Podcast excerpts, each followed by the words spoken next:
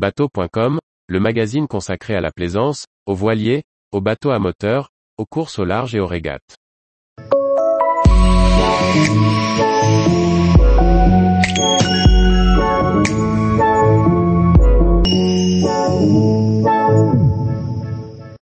Vivre sa grossesse en voilier, comment se déroule la vie à bord?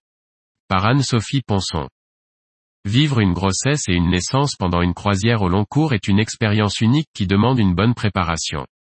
Une fois les étapes anticipées, comment se déroule la vie à bord? Guillemette et Vianney racontent leur expérience.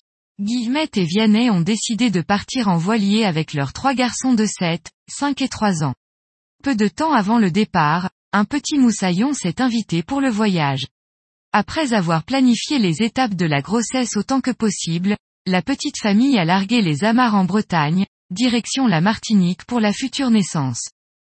Pour Guillemette, la petite vie qu'elle abrite se manifeste de différentes manières, et en particulier par le mal de mer. Sur trois femmes enceintes que leur voilier a rencontrées, et qui ont réalisé une transat, le mal de mer était très variable. Pour elle, c'est tout de même entre 24 heures et 5 jours de mal de mer après chaque départ, avant d'être enfin à mariner.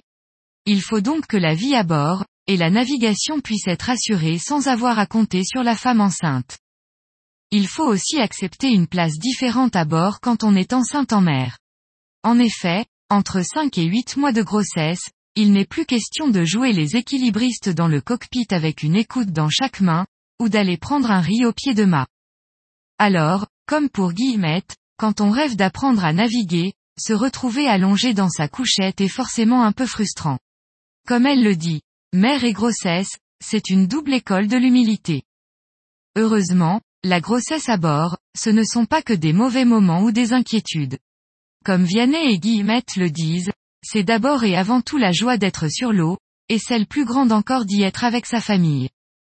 Le voyage en bateau permet l'attention à l'autre, et en particulier celle de chacun qui se tourne petit à petit vers ce petit être, pour lui préparer une place à bord. Ce sont donc avant tout des moments uniques et précieux. Tous les jours, retrouvez l'actualité nautique sur le site bateau.com. Et n'oubliez pas de laisser 5 étoiles sur votre logiciel de podcast.